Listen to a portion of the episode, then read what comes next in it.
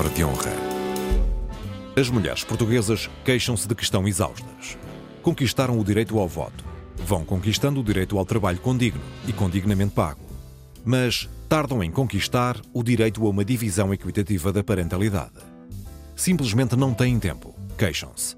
Em média, empregam 31 horas por semana no cuidado e na educação dos filhos. São quatro dias de trabalho sem correspondência na dedicação de maridos e companheiros. Limitar-se a tudo isso a uma lamúria? São pistas para o cruzamento de ideias entre Raquel Varela, historiadora, e Joel Neto, escritor. O Palavra de Honra começa agora. Olá, Joel. Olá a Olá, todos os Raquel. ouvintes. Olá, boa tarde. Conta-me lá como é que é a tua atividade doméstica, o teu trabalho doméstico. Para ver se eu Olha- aprovo, para ver se eu aprovo. Sinto-me numa avaliação e percebo a importância da, da avaliação. Eu confesso que, que tento ah, ser o mais equitativo possível cá em casa, mas tenho noção da- das minhas ah, limitações. Eu cozinho, eu limpo, eu estendo a roupa, faço essas coisas todas que se fazem nas casas ah, de família, mas estou em crer que, mas estou em crer que mesmo assim fico, fico aquém.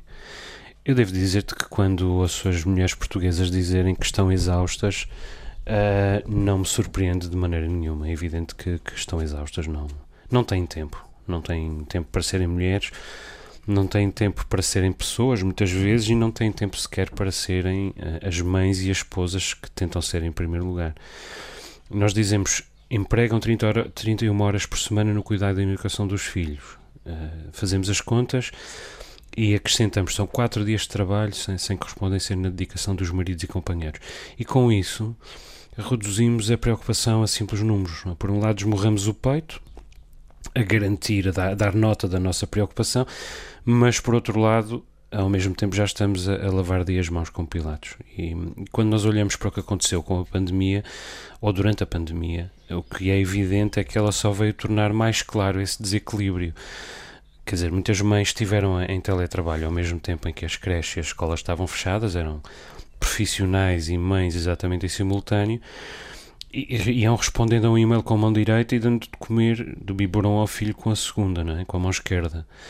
E isso foi assim para as que estavam, ou é assim para as que ainda estão eh, em teletrabalho, não foi melhor para as que continuaram a ir trabalhar. Quer dizer, eu não consigo sequer imaginar como foi a vida de uma empregada doméstica de Mãe Martins ao longo do, do último ano. Isto é, trabalhando como sempre, com todos os riscos sanitários, entretanto, acrescidos, e ainda por cima com os filhos lá em casa sem alguém que cuidasse deles.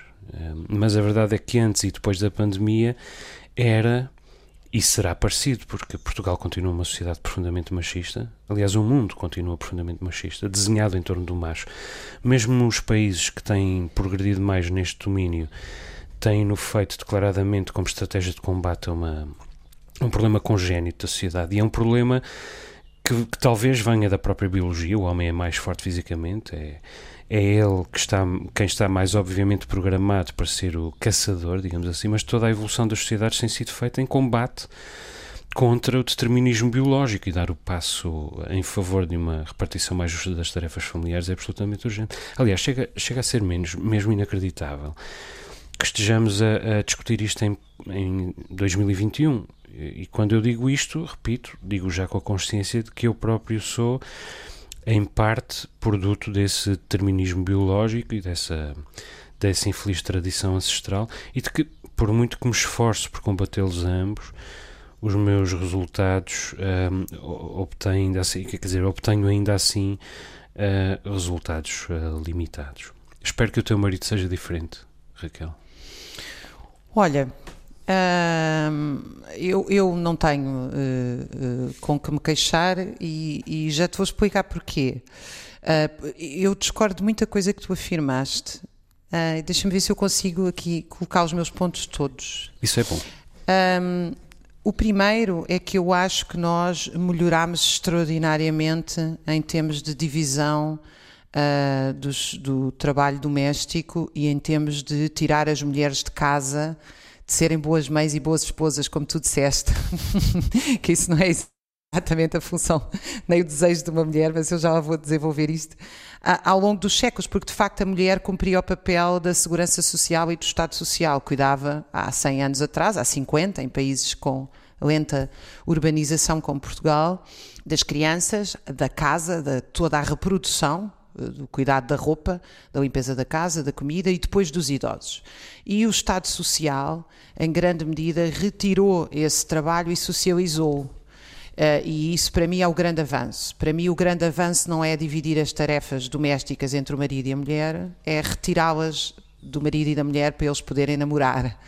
Uh, e as creches a tempo inteiro uh, cumpriram esse papel. Eu acho que ainda falta muito. Acho que nós, acho que o Estado Social devia assumir lavandarias públicas coletivas onde a gente deixasse a roupa e já fosse buscar o IMPA, devia assumir restaurantes uh, públicos onde nós pudéssemos ir buscar comida de qualidade em takeaway, uma espécie de cantinas, mas de qualidade. Uh, parece que chegou a haver na União Soviética, mas diz que a comida era intragável e igual de Moscou a Kamchatka. Uh, e, portanto, eu acho que a grande, o grande objetivo não é dividir o trabalho doméstico entre homens e mulheres, mas é socializar o trabalho doméstico. Coisa que, é por isso que a minha vida é muito fácil desse ponto de vista, as classes médias fizeram. As classes médias tiraram o trabalho doméstico de casa recorrendo à terceirização. Ou seja, tendo pessoas que fazem esse trabalho doméstico, amas, empregadas, takeaway, portanto, uma série de fórmulas que de facto retiram o trabalho doméstico do marido e da mulher, permitindo-lhes dedicar-se a, a, a amar-se, a passear, a brincar com os filhos, a fazer uma série de outras coisas que não implicam esforço. Por outro lado, eu chamo a atenção para o seguinte: quando nós falamos das horas que as mulheres estão em casa abaixo a fazer trabalho doméstico, esquecemos-nos que normalmente é mais de duas horas. Um, por dia de trabalho doméstico que as mulheres fazem, mas os homens em Portugal trabalham mais 4 horas em fábricas e empresas do que as mulheres em média. Ou seja, as mulheres trabalham mais em casa e os homens trabalham mais fora de casa. Isto provoca um desequilíbrio, uh, mas este desequilíbrio existe. Uh, e porquê é que eu chamo a atenção para isto? Porque quando nós falamos da desigualdade no trabalho doméstico, não nos lembramos que essa desigualdade também existe no trabalho assalariado. Ou seja, às vezes, às vezes os homens estão em casa e não, não, não, não fazem nada. Isso, e eu acho que isso mudou muito, posso estar a ser otimista, mas para mim isso mudou muito na geração que tem 30, 40 anos. A geração dos nossos pais era diferente, porque aí de facto havia uma, uma quase incapacidade, era perigoso, inclusive fritar um ovo. Um homem com cerca de 70 anos, ainda hoje eu creio, vou chutar este número, não, não saberias fritar um ovo.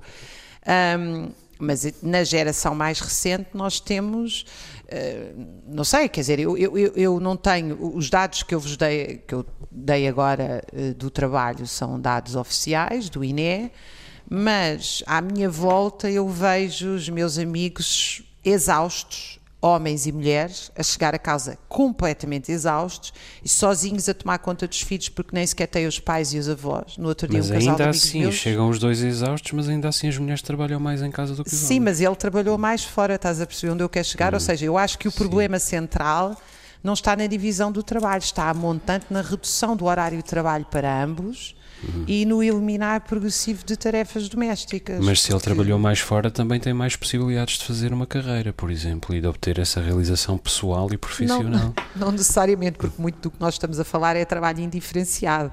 Pois, está e, bem. Portanto, não, não eu, as pessoas eu, simplesmente trabalham mais para conseguir pagar contas, não é porque estão a fazer uma carreira. Eu não me dissocio da, da tua do teu desejo de, de que o Estado, eh, de que nós possamos uh, entregar nas mãos do Estado o trabalho doméstico. Uh, mas é evidentemente um ideal, até que esse ideal esteja sequer próximo de, de concretizar-se.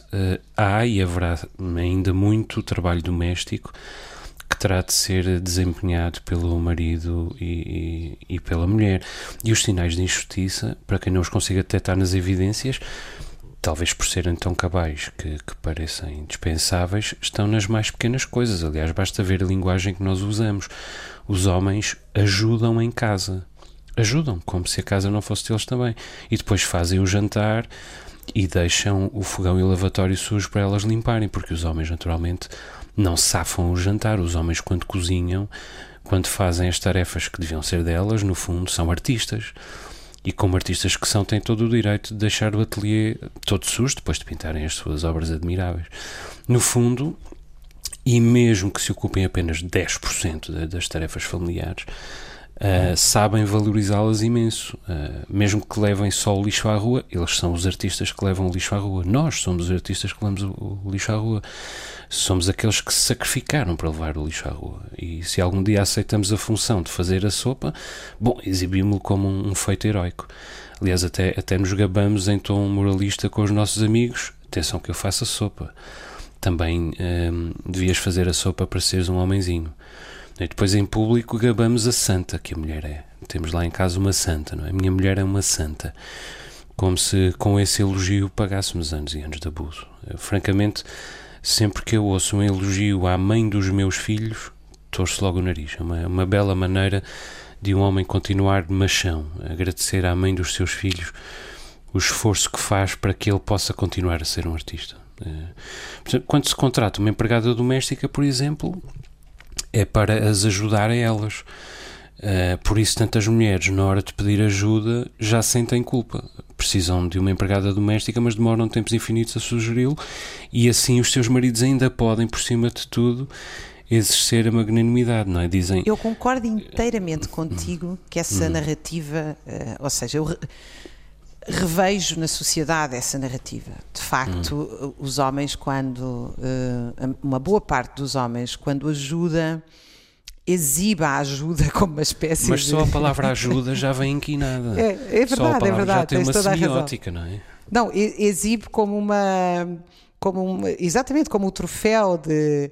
De, aliás, eu no outro dia uh, vi um, um, conheci um um familiar meu que tinha limpa a, o chão da cozinha e tinha deixado as cadeiras em cima da mesa. E eu perguntei-lhe, mas porquê é que deixaste as cadeiras em cima da mesa? Para ela ver que eu limpei o chão, que é uma coisa fantástica. o que é exatamente essa tua narrativa? É o mundo ao contrário. Realmente. O que é exatamente essa tua cadeiras. narrativa? Mas repara, também há aqui um problema em que as mulheres são altamente culpadas um, e, e, que a escola, por exemplo, não matiza, um, que é. Uh, há muitos homens, eu, eu conheço pelo menos alguns homens que têm imensa boa vontade, mas não têm saber, ou seja, não, não, uhum. não é conseguem verdade. fazer as coisas e quando as fazem, fazem mal porque nós viemos de séculos de uma divisão do trabalho uhum. em que, mesmo sem, uh, sem haver essa intenção, eu, por exemplo, fui educada numa família muito uh, liberal, igualitária, solidária, do, liberal no sentido de liberdade e não uh, do, do, ponto de vista dos princípios. E o meu irmão aprendeu todo o tipo de trabalho manual e também aprendeu a cozinhar e tudo e mais alguma coisa, porque o meu irmão de facto faz tudo mas eu nunca me uh, a, a, a, mim nunca me ensinaram a ir pescar, a ser mas, marceneira, mas é, a fazer é, uma série de coisas é que eu hoje adorava fazer. É o irmão que eu mando a fazer ou não? Não, não, não. O meu irmão, não, o meu irmão é completamente, é totalmente independente e autossuficiente. Mas uh, uh, a mim nunca me ensinaram Uh, coisas uh, giríssimas que me apetecia fazer e que faziam parte de um universo masculino, como essa, por exemplo, de pescar. Na minha família ia-se pescar e eu não ia pescar, ou ia-se fazer trabalhos de marcenaria uh, e havia um certo medo de me dar para a mão algum tipo de instrumento.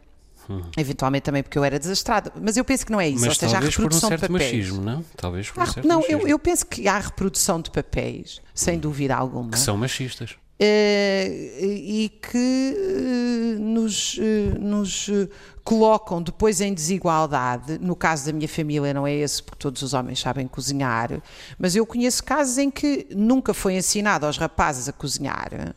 E, portanto, para eles é uma dificuldade, não é só haver falta de vontade. Portanto, às vezes a reprodução dos papéis também permite. Oh, aumenta esta desigualdade. Mas eu volto ao meu argumento. Eu acho que o melhor que nós devíamos fazer como sociedade é compreender que a exaustão hoje em dia atinge homens e mulheres, toda a gente está em sobretrabalho. Eu, por exemplo, que estou agora no norte da Europa a trabalhar, É uma pequena delícia sair às quatro da tarde e ver toda a gente a sair às quatro da tarde, ir para o Reno, conversar, uh, namorar, etc. Portanto, uh, isto é o mesmo padrão quando eu vivi na Alemanha, é o mesmo padrão quando eu vivi na Holanda, e em Portugal as filas de trânsito são às oito e meia da noite, cheias de homens e de mulheres, a vida do trabalho estou, exaustos. Eu estou totalmente de acordo contigo uh, e digo-te mais, eu vivo nos Açores, Uh, onde não há filas de trânsito, nem sequer para ir à praia, e muito menos para sair da praia, portanto, uh, não temos esse problema e ainda assim estamos todos exaustos. Trabalhamos todos, como os outros, trabalhamos muito e quando, quando temos de dedicar-nos às, às, às, tarefas domésticas, uh, já estamos cansados.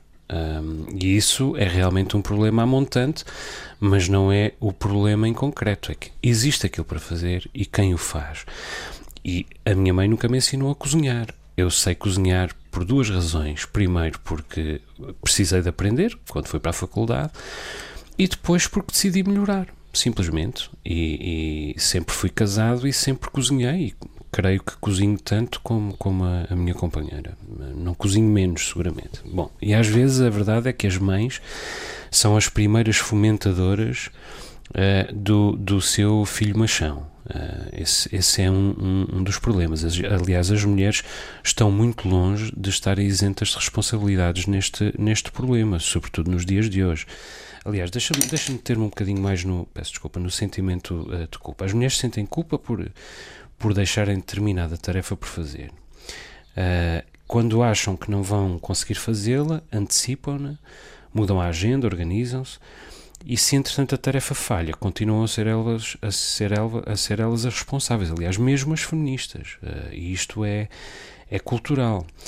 Um, agora, uh, é, isso, isso é a dimensão em que as mulheres são uh, vítimas. Eu, evidentemente, quando digo as mulheres, falo de uma maneira generalizada, não é?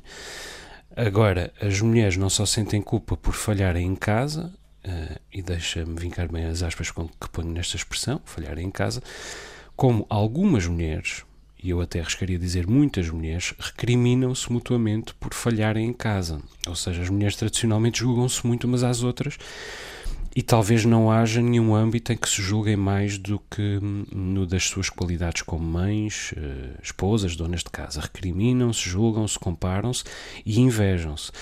O que seria totalmente censurável se não fosse apesar de tudo, uma dinâmica entre vítimas, eh, uma espécie de monitorização permanente dos, dos níveis médios de justiça doméstica em defesa da sua própria dignidade. O que não deixa de ser uma luta darwinista, porque é, em primeiro lugar, uma luta pela sobrevivência. Eu não sei se já existe esta expressão nas ciências sociais, acredito que sim, justiça doméstica.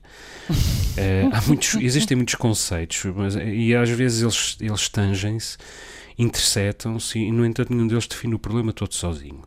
A justiça doméstica é um problema todo sozinho e eu acho que devia haver essa expressão e esse conceito nas ciências sociais, justiça doméstica, até porque a casa de família é muitas vezes o primeiro e o último reduto da violência. Da violência física, aliás, Portugal é um, é um paradigma desse, desse, desse infeliz ranking, da violência psicológica isto entre homens e mulheres, entre pais e filhos, na verdade entre toda a gente e a gente toda, não é? E de pouco nos servirá ir trabalhando na justiça de tantas áreas da sociedade, se não trabalharmos a justiça no domínio da, da família também. Mas, mas, repara bem, nós quando falamos desta questão, e por isso é que eu insisto aqui na minha, na minha ideia, porque Portugal tem uma taxa de feminização que começou das mais altas de sempre na guerra colonial, devido à guerra colonial e à imigração as mulheres eram já o grupo de mulheres que mais trabalhava, trabalho assalariado na Europa no, no final dos anos 60.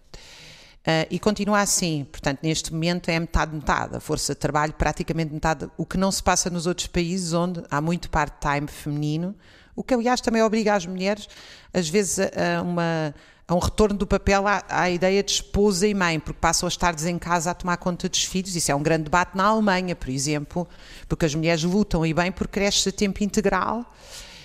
Um, e uh, há um, de facto um incentivo às mulheres só trabalharem meio tempo e passarem outra metade do tempo com as crianças. E isso, esta tensão, este debate, tem a ver com a, com a velha questão de se o trabalho doméstico é da esfera privada ou deve ser socializada. E porquê é que eu insisto nisto? Porque tu, a partir do momento em que tu socializas o trabalho doméstico, ganhas democracia e esfera pública. E a nós não nos interessa só a democracia dentro da casa, a justiça dentro da casa. Se tu tens um casal eh, que trabalha 8, 9, 10 horas e se lhe juntares a ida e vinda para o emprego nas três cidades, Lisboa, Porto e Setúbal, frequentemente isto chega a 12, 13, 14 horas. Ah, as pessoas não só chegam a casa tardíssimo e exaustas, como a seguir se dividem o trabalho doméstico, e atenção que cada vez os homens fazem mais trabalho doméstico, não fazem é tanto. Um, muitas vezes a partição é dois terços, um terço. Mas quando o fazem. Bom, estás-me a dar razão. Caem, não, mas a seguir caem para o lado. E o que é que acontece? Tu não tens as pessoas na esfera pública. Quando se diz que não há participação política, eu pergunto-me quem é a mulher ou o homem não, que é consegue é ir a uma reunião, claro. a um teatro. Mas tens muitos, um muitos mais homens debate. do que mulheres na política, precisamente por causa disso. E eu dou-te o exemplo dos Açores. No, nos Açores, os partidos políticos têm dificuldades em constituir as listas, as listas por causa da lei da paridade. Tem de ter um elemento em cada três, em cada série de três candidatos e não conseguem encontrar mulheres, porque as mulheres não fazem parte da, não estão na vida pública e não estão na vida pública porque estão ocupadas a cuidar das suas casas, mesmo quando são profissionais. Isso nos Açores acontece, acontece um pouco pelo país todo, nomeadamente na província, mas até em Lisboa. É. Eh, eh, mas eu aí não creio que acontece só por uh, falta de tempo. Ou seja, eu acho que a ausência. Primeiro, nós temos um problema de participação política em geral em toda a sociedade portuguesa, homens e mulheres. Temos uma baixíssima taxa de sindicalização e também de participação política. E depois, porque de facto, uh, por alguma razão que me é estranha, inclusive agora os, os movimentos feministas, as mulheres, mesmo quando fazem ativismo feminista fazem, é, é, tipo, dentro do partido, a mulher é responsável pela secção de mulheres. Pois, exatamente. O que é uma coisa, que é uma coisa que é, é, é uma coisa mulher, do tempo do Estado Novo, não é? Mas, mas muitas vezes são os próprios movimentos feministas a fomentar isto, que quanto a mim é muito conservador. Porque Exatamente. as mulheres têm é que dirigir, co-dirigir os partidos, não é ficar responsável pelas mulheres. É evidente. Ou seja, tem que haver aqui uma política universalista. Eu gostava de dizer só mais uma coisa, uh, embora estejamos a falar um bocadinho em campos diferentes, tu estás a falar na sociedade e eu estou a falar no microcosmos da família, grosso modo é isto que nos tem distinguido ao longo desta conversa. Uh, houve esta semana, uh, aliás, este mês em Lisboa, uma, uma criança morreu porque a mãe a deixou num, num automóvel. E hum, estava assoberbado de obrigações, distraiu-se, pensou que tinha deixado a criança na escola e infelizmente ela ficou dentro do carro. É uma história muito triste, que também já tinha acontecido com, com um homem de Aveiro aqui há uns anos.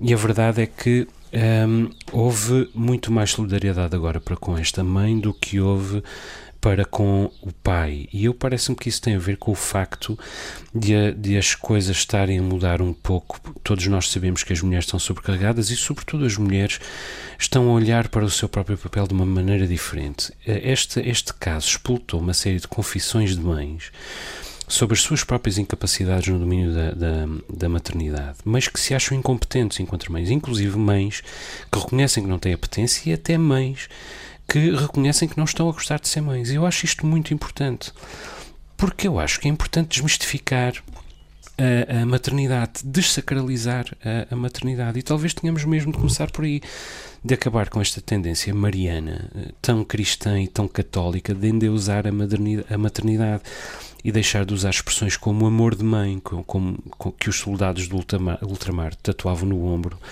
e que às vezes até são as próprias mães a usar. Enquanto as mulheres continuarem a usar a expressão amor de mãe para se individualizarem, estão a armar-se a si mesmas uma cilada. O amor de mãe é de uma mãe é evidentemente enorme, mas o amor de um pai também deve ser enorme. E a expressão uh, do amor de um deve ser tão zelosa como a expressão do amor do outro. E, portanto, o empenho de um na harmonia, na justiça e na própria eficácia da rotina, da rotina de uma família deve ser tão zeloso como o empenho do outro. Já se o amor de mãe for maior, pois a expressão desse amor também deve ser maior e, portanto, continuará a caber às mulheres a maior parte do trabalho, não só no domínio do afeto, mas o trabalho da harmonia e da eficácia de uma família. É preciso acabar com esta tradição tão tristemente mediterrânica da, da, da mãe sacrificial Até porque quase sempre resulta numa pirâmide de pequenas vinganças e ajustes de contas, mesmo inconscientes, involuntários, que causam danos psicológicos irreversíveis aos filhos e às filhas. Sabes que esse é um tema que eu acho que a gente devia voltar. O que é que é o amor de mãe hoje e qual é? Porque eu acho que esse é um tema muito interessante. Como é que as mães hoje. Eu pessoalmente acho que há excesso de maternidade e excesso de falta de maternidade. Eu acho que as duas são dois fenómenos da sociedade, uh, uh, sobretudo a partir de, da década de 70, que criaram realmente uma, uma nova configuração no papel de ser mãe. Uh, e aí, por exemplo, eu devo te dizer em tom provocador para o nosso para um dos nossos próximos debates, não necessariamente para o próximo, que uh, das nossas conversas, que eu acho que as mulheres aí têm um poder excessivo. Não é só uma responsabilidade excessiva, é também um poder excessivo. Vamos marcar aprender, esse debate então. A CMEI é também aprender a dividir a responsabilidade dos nossos filhos, com, não só com o pai, mas um, com todas as pessoas que cuidam deles e que diz o ditado deve ser uma aldeia. Muito bem, Raquel, gostei muito desta conversa, como sempre. Até para a e semana. Eu gosto tanto de conversar contigo, espero que os ouvintes também gostem. Um beijinho, um abraço aos ouvintes e eh, os ouvintes não devem esquecer-se de que têm à sua disposição um e-mail para nos contactarem, palavra de honra, rtp.pt. Até para a semana, Raquel. Até para a semana. Raquel Varela e Joel Neto voltam a encontrar-se na próxima semana.